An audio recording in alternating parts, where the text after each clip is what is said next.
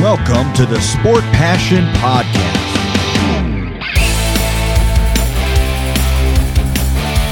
And here is your host, Lars Marendorf.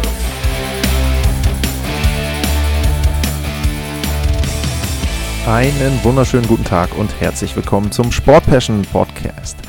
Heute geht es um Evgeny Morkin, es geht um Chris Kreider und es geht um die letzten Wochen vor den Playoffs, welche Teams dort reinkommen können und wie dort die Platzierungen sein können. Bevor es losgeht mit den Themen, der kurze Hinweis, wer mir was Gutes tun will, ich trinke auch gerade mal einen kleinen Schluck Kaffee. buymeacoffee.com slash sportpassion, da könnt ihr einen Kaffee kaufen. Ich habe es gesagt, Evgeny Morkin ist das erste Thema der heutigen Sendung und das ist in diesem Fall kein positives Thema, obwohl er bisher eine gute Saison gespielt hat. Er hat 37 Spiele gemacht, 37 Punkte, ein Punkt pro Spiel ist schon ein wirklich guter Schnitt. Hat ja auch verletzt gefehlt und ich finde, dafür ist er gut in Form gekommen jetzt. Das ist ja auch immer eine Frage, wie ein Spieler dann reinkommt in die Saison. Aber Morgan hat sich einen kleinen Aussetzer geleistet und zwar im Spiel gegen die Nashville Predators. Und äh, da hat er gegen Mark Borowiecki, den Verteidiger, ja, erst einen Slash gemacht, nachdem die beiden sich so ein bisschen gekabbelt hatten. Und ich sag mal, ein handelsüblicher Scrum in der Nähe vom Tor der Predators. Und dann hat Morkin einen kleinen Slash gemacht, da seinem Gegenspieler den Schläger aus der Hand gehauen, aber danach hat dann Crosscheck angesetzt. Und den Crosscheck hat er dann nicht irgendwie Richtung Körper angesetzt, sondern ganz klar ins Gesicht auf Mundhöhe. Und das hatte dann eine Strafe zur Folge und das hat jetzt auch im Anschluss eine Sperre zur Folge. Und da gab es auch ein paar ja, Anmerkungen dazu, zum Beispiel bei Twitter. Ähm, da gab es eben von Tobi Soprano. Die Anmerkung, bin wahrscheinlich der Einzige, der die Strafe ein bisschen hart findet. Und von äh, Florian Giftthaler gab es einen ähnlichen Tenor. Vier Spiele dafür sind mal wieder ein Willkür der NHL nicht zu überbieten. Wilson und Co. lachen sich kaputt. Ähm, auf Wilson und Co. kann ich gleich noch eingehen.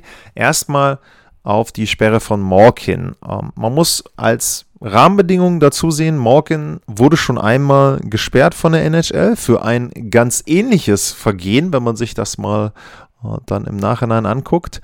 Ähm, das war auch in dem Fall dann ja ein hoher Stock gegen Michael Raffel, der damals noch bei den Philadelphia Flyers gespielt hat. Und da hat er im Februar 2019 Einspielsperre bekommen. So, das also schon mal, sage ich mal, die Hypothek, die er mitbringt. Dann haben wir vor ein paar Wochen die Situation gehabt von Austin Matthews gegen Rasmus Darlin, wo der auch einen Cross-Check oben im Nacken-Kopfbereich angesetzt hat. Und da gab es zwei Spielesperre. So. Und wenn man jetzt sagt, okay, Matthews hat für eine ähnliche Aktion zwei Spiele bekommen. Morkin sollte also auch erstmal diese zwei Spiele bekommen. Dann kann man natürlich sagen, dass Morkin nur Wiederholungstäter ist. Das heißt, er kriegt nochmal ein Spielsperre drauf. Und wenn man dann noch argumentieren will, dass es in dem Fall dann auch in den Mund-Gesichtsbereich direkt reingeht. Ich meine, bei Matthews war es, glaube ich, eher so Richtung Nacken. Dann kann man vielleicht noch sagen, ist ein bisschen schlimmer. Das heißt also, diese vier Spiele Sperre, die sich dann da ergeben, finde ich persönlich nicht komplett aus dem Rahmen. Drei Spiele Sperre, wenn man jetzt sagt, ist auch ein Cross-Check wie bei Matthews plus ein Spiel, weil er Repeat Offender ist, wäre auch okay gewesen. Vier Spiele Sperre finde ich persönlich dann auch noch angemessen.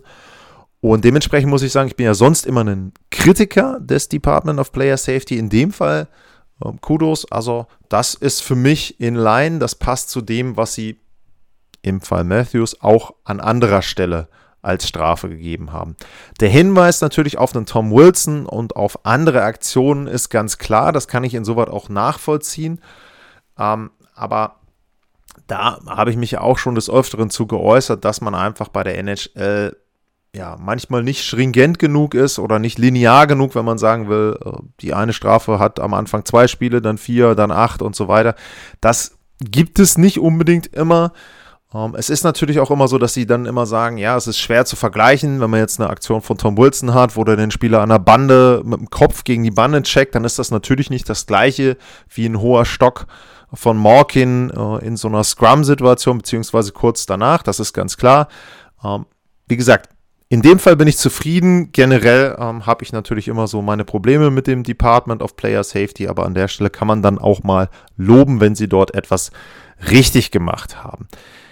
Ich gehe nachher noch auf die Playoffs ein, auf die Platzierung zu den Playoffs, aber für die Penguins ist das natürlich ein herber Verlust, denn ich habe es erwähnt, ein Punkt pro Spiel und damit ist er ja einer der Leistungsträger natürlich, ähm, Evgeny Morkin bei den Pittsburgh Penguins. Und wenn man sich jetzt auch einfach mal anguckt, ähm, was sie in den letzten Wochen für eine Formkurve haben, dann zeigt die nicht gerade nach oben. Also sie hatten dann zwischendurch vier Spiele hintereinander verloren, haben dann einmal gegen Nashville dieses Spiel ähm, nach Overtime gewonnen, aber danach jetzt schon wieder bei den New York Islanders verloren. Und das könnte sie dann jetzt letzten Endes schon ein paar wichtige Punkte kosten.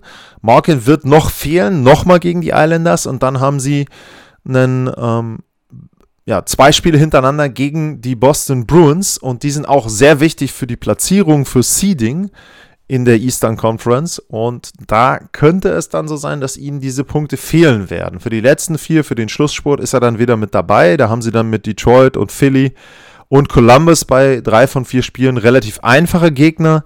Noch ein Heimspiel gegen Edmonton. Aber diese Spiele jetzt gegen die Islanders und die Boston Bruins, das kann den Pittsburgh Penguins sehr, sehr wehtun, wenn sie da eben nach hinten durchgereicht werden im Seeding. Und damit hat Malkin natürlich seinem Team zumindest bis jetzt einen Bärendienst erwiesen und ja, das kann die Penguins da richtig was kosten. Dann habe ich gesagt, ich möchte gerne über Chris Kreider reden. Und Chris Kreider, den hatte ich auch schon ein paar Mal erwähnt. Auch bei der MVP-Diskussion hatte ihn, glaube ich, jemand mit reingeworfen.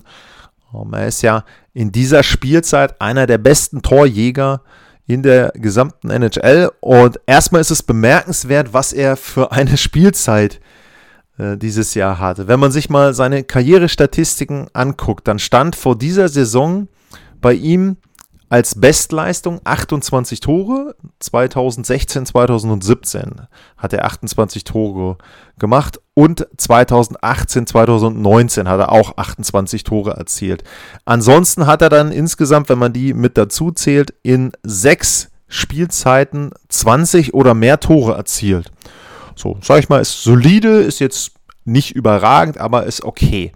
Ähm, was die Punkte betrifft, war seine Bestleistung 53 Punkte, auch das 2016, 2017. Und wenn man jetzt guckt, wo er heute steht, bei 74 Saisonspielen, die er absolviert hat, dann hat er jetzt gerade die 50-Tore-Marke erreicht. Und das ist natürlich eine wahnsinnige Steigerung. Also 22 Tore mehr und auch bei den Punkten, er hat jetzt 71 Punkte, auch da ist er schon 18 Punkte besser als in seiner bisher besten Spielzeit.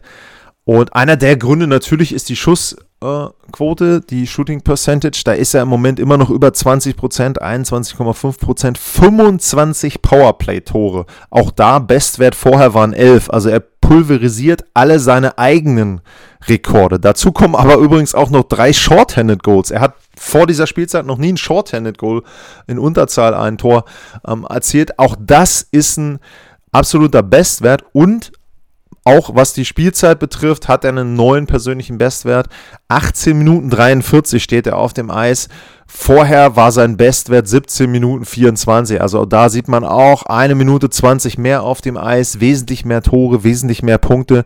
Wirklich eine Career Season von Chris Kreider. Und was man dabei auch sagen muss, was ja auch wieder bemerkenswert ist, das ist nicht in einer Spielzeit, wo er sich für einen neuen Vertrag empfiehlt. Den hat er nämlich ähm, letztes Jahr abgeschlossen sondern eben einfach in einer normalen Spielzeit, in einer Spielzeit, wo er nicht sich für einen neuen Kontrakt dort empfehlen muss.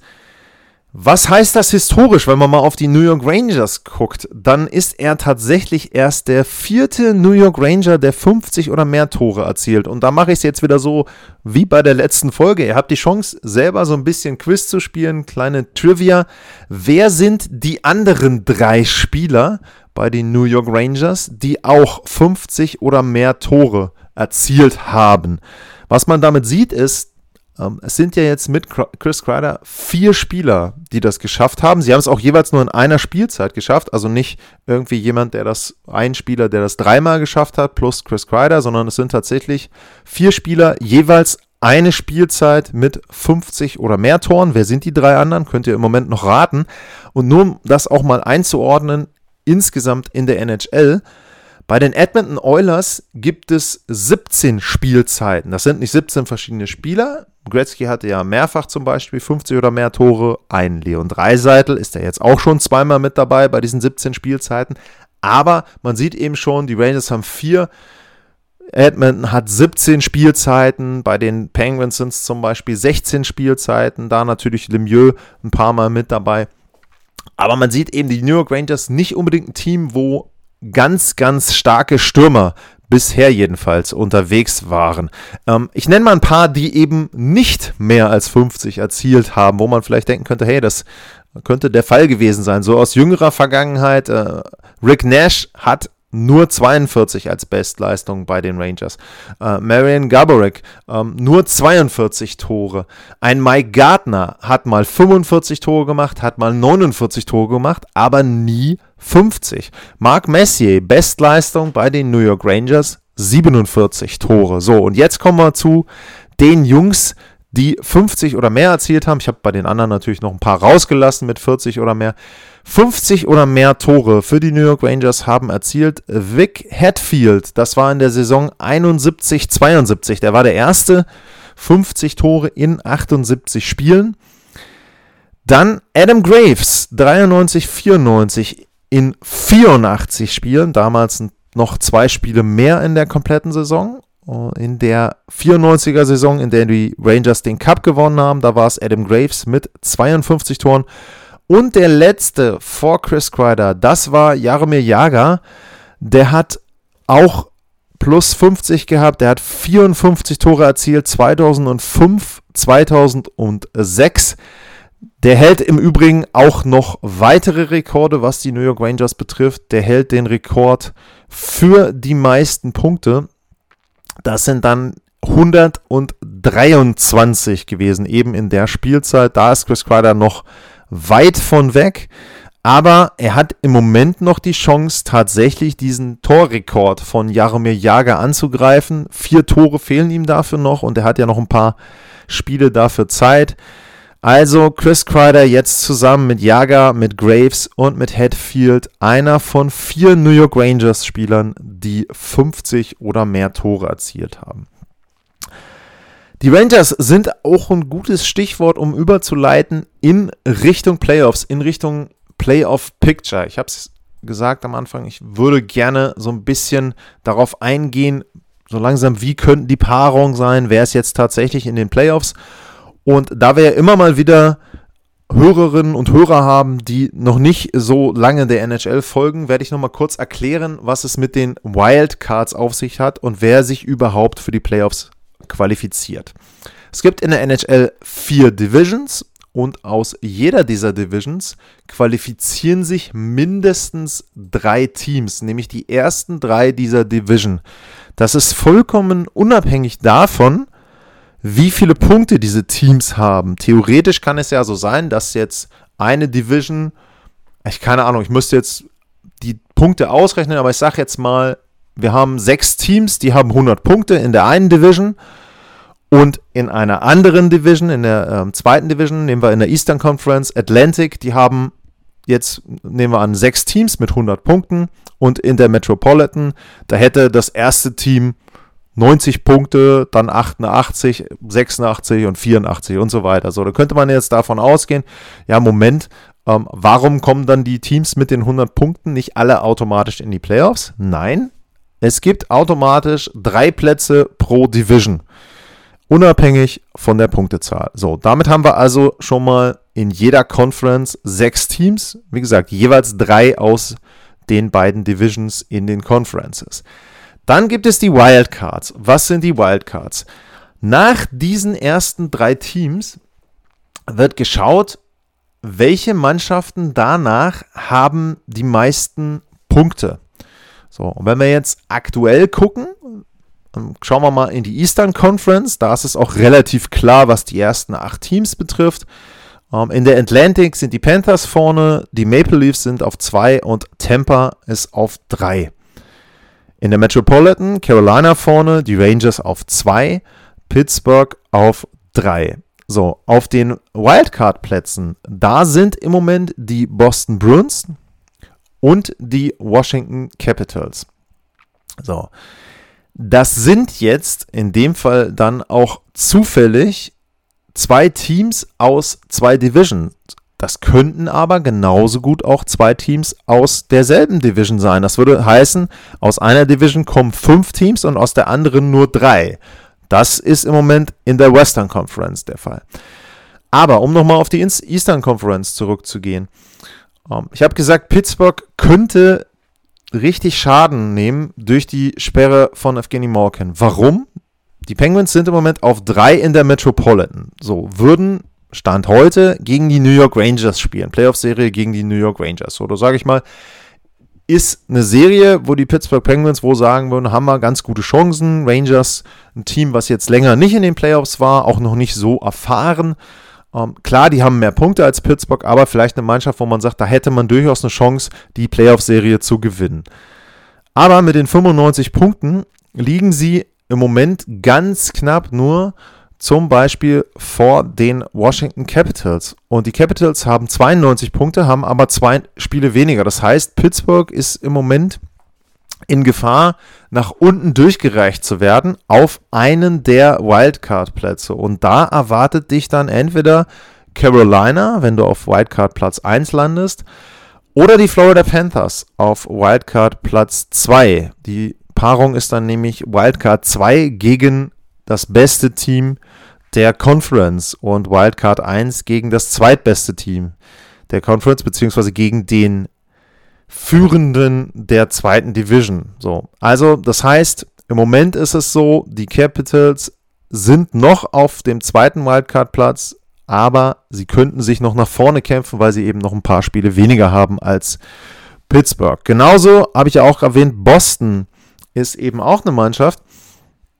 Die sind im Moment noch auf dem Wildcard-Platz, könnten aber zum Beispiel auch noch Tampa einholen, könnten auch eben entsprechend sich dann einen nach vorne spielen und dann ein besseres Seeding haben in der ersten Runde und eben nicht gegen eines der beiden Überteams, vielleicht Carolina und Florida, dort spielen zu müssen. Also ja, das ist das Bild im Moment im Osten. Da sind die acht Teams, hatte ich schon erwähnt, schon ein paar Mal auch in den letzten Wochen. Da sind die acht Teams relativ klar.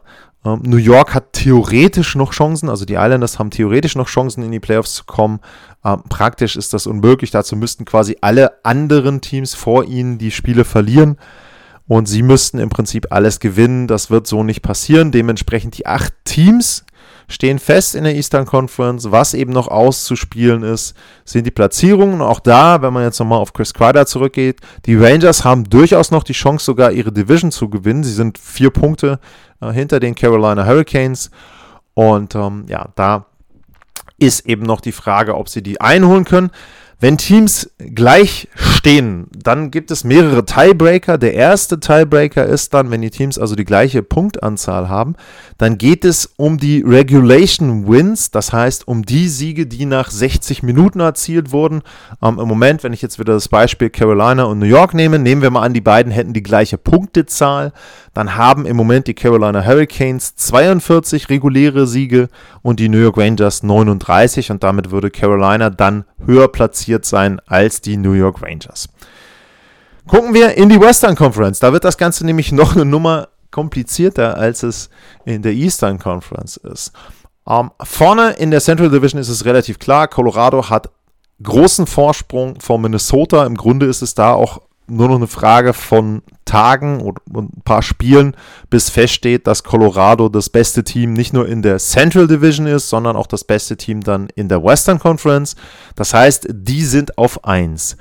Die spielen damit gegen die Wildcard-Platzierung 2. Das sind ganz aktuell die Dallas Stars, ein Team aus der Central Division. Im Moment wären nämlich aus der Central fünf Teams qualifiziert. Die ersten drei, Colorado, Minnesota und St. Louis, aber auch, weil sie im Moment auf den Wildcard-Plätzen 1 und 2 liegen, die Nashville Predators und die Dallas Stars. Direkt hinter Dallas, da liegen die Vegas Golden Knights. Die haben heute Nacht zumindest einen Punkt geholt in Vancouver. Da hat Mark Stone auch wieder gespielt, der nach langer Verletzungspause wieder mit eingegriffen hat. Und da ist es so, dass die Vegas Golden Knights zwei Möglichkeiten haben, jetzt in die Playoffs zu kommen. Zum einen könnten sie mehr Punkte haben als Dallas. Das sieht aber im Moment schwierig aus, weil Vegas hat 85 Punkte und die Dallas Stars haben 88 Punkte und die Dallas Stars haben sogar noch ein Spiel weniger. Das heißt, wenn die das gewinnen würden, hätten sie fünf Punkte Vorsprung vor den Vegas Golden Knights. Aber, und jetzt kommen wir wieder zu der Konstellation, die ich vorhin schon mal angedeutet habe. Vegas wiederum liegt drei Punkte in der eigenen Division hinter den Los Angeles Kings. Das heißt, für Vegas gibt es zwei Möglichkeiten, nämlich einmal Dallas abzufangen, aber auch die Möglichkeit, Los Angeles abzufangen. Das heißt, wenn sie mehr Punkte haben als die Los Angeles Kings, dann rücken sie automatisch auf Platz 3 in der Pacific Division und würden dann wahrscheinlich gegen die Edmonton Oilers spielen in der ersten Runde. Und die Los Angeles Kings wiederum, die laufen dann Gefahr, komplett aus den Playoffs rauszurutschen, weil sie dann wahrscheinlich nicht eines der beiden Wildcard-Teams sind, denn die wären im Moment die Teams, oder das wären im Moment die Teams aus der Central Division. Also nicht ganz so einfach, wenn man sich das anguckt. Vor allem im Westen spielen da noch mehrere Teams mit. Da haben auch ja, theoretisch noch die Vancouver Canucks und die Winnipeg Jets auch noch die Möglichkeit, da mit reinzurutschen irgendwo in die Playoffs. Was wie gesagt nicht passieren kann, ist, dass sechs Teams aus einer Division in den Playoffs landen. Es gehen maximal fünf. Im Moment, wenn jetzt heute Playoffs wären, wären es fünf Teams aus der Central und drei aus der Pacific. Aber wie gesagt, äh, das kann sich ja in den nächsten Tagen noch ändern. Es gibt zum Beispiel auch einen großen Ausfall jetzt bei den Los Angeles Kings, über die habe ich eben ja geredet, dass die ganz knapp noch vor Vegas liegen. Da ist Joe Dowdy verletzt, der Verteidiger, der fällt jetzt aus. Der hatte eine Handgelenksverletzung, hat sich jetzt operieren lassen. Der fällt jetzt die verbleibenden Spiele aus. Das heißt also, denen fehlt ein ganz, ganz wichtiger Spieler. Nicht unbedingt nur wegen der Leistung, sondern auch, weil er als Veteran natürlich auch sehr, sehr erfahren ist. Und bei den Kings merkt man jetzt so ein bisschen, denen geht ein Stück weit die Luft aus. Ähm, die haben jetzt nur noch 4-4-2 als Rekord in den letzten 10 Spielen. Und dementsprechend ähm, ja, muss man da befürchten, dass die rausrutschen. Dann würde Vegas eben dort auf Platz 3 rutschen, was natürlich wiederum, sage ich jetzt mal, für die neutralen Fans vielleicht gar nicht schlecht wäre, denn dann besteht theoretisch die Möglichkeit, zum einen, dass man in der ersten Runde Edmonton gegen Vegas sehen würde. Ähm, wenn Vegas dann weiterkommt, könnte man Calgary gegen Vegas sehen oder aber sogar, wenn sie wirklich weiterkommen und Colorado auch, dann könnte man zum Beispiel eine Neuauflage der letztjährigen Playoff-Serie sehen. Dann allerdings im Western Conference Final. Und um auch das so ein bisschen rund zu machen, noch in Richtung Playoffs, es wird in diesem Jahr tatsächlich wieder Western Conference Final und Eastern Conference Final geben.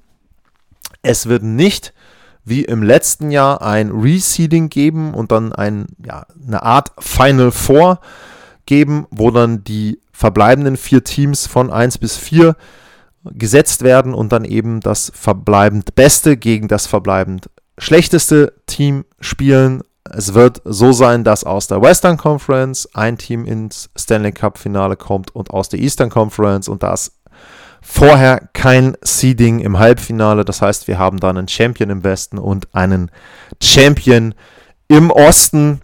Und ja, auf der einen Seite finde ich es schade, weil man damit natürlich so ein bisschen verhindert, dass immer die besten Teams auch die beste Ausgangsposition Position haben.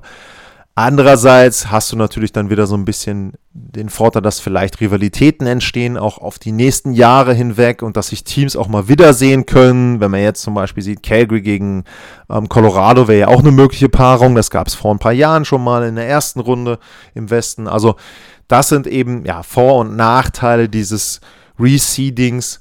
Und ähm, ja, da muss man eben gucken, wie es aussieht. Und ähm, wenn man dann zurückguckt in die Eastern Conference, da kann es auch ganz verrückte Szenarien geben. Im Moment ist zum Beispiel noch möglich, dass Tampa abrutscht auf einen der Wildcard-Plätze. Und es ist theoretisch sogar noch drin, dass die Erstrundenpaarung Florida Panthers gegen Tampa Bay Lightning lautet. Also das beste Team der Eastern Conference gegen den zweimaligen äh, Meister aus den letzten beiden Jahren. Ähm, auch das ist im Moment noch möglich. Das heißt also, da sind diverse verschiedene Serien noch drin. Im Westen sowieso noch mehr als im Osten.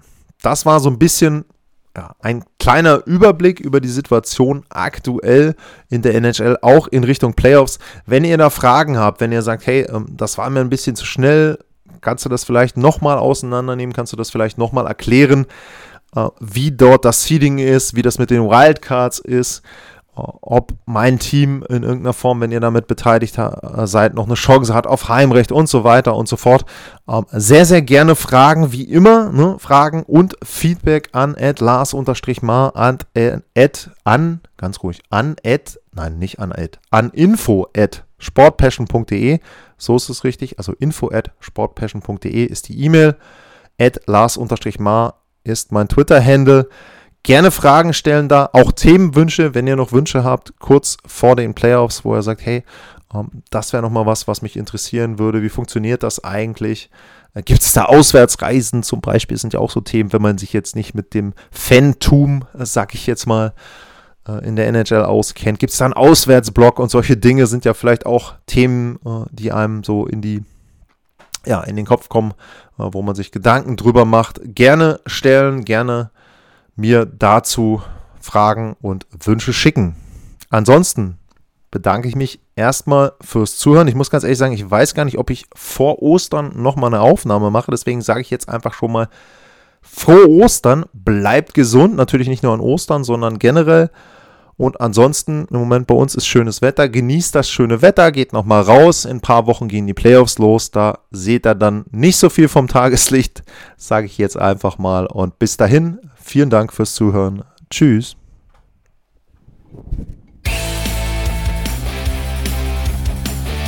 Sportliche Grüße. Das war's, euer Lars.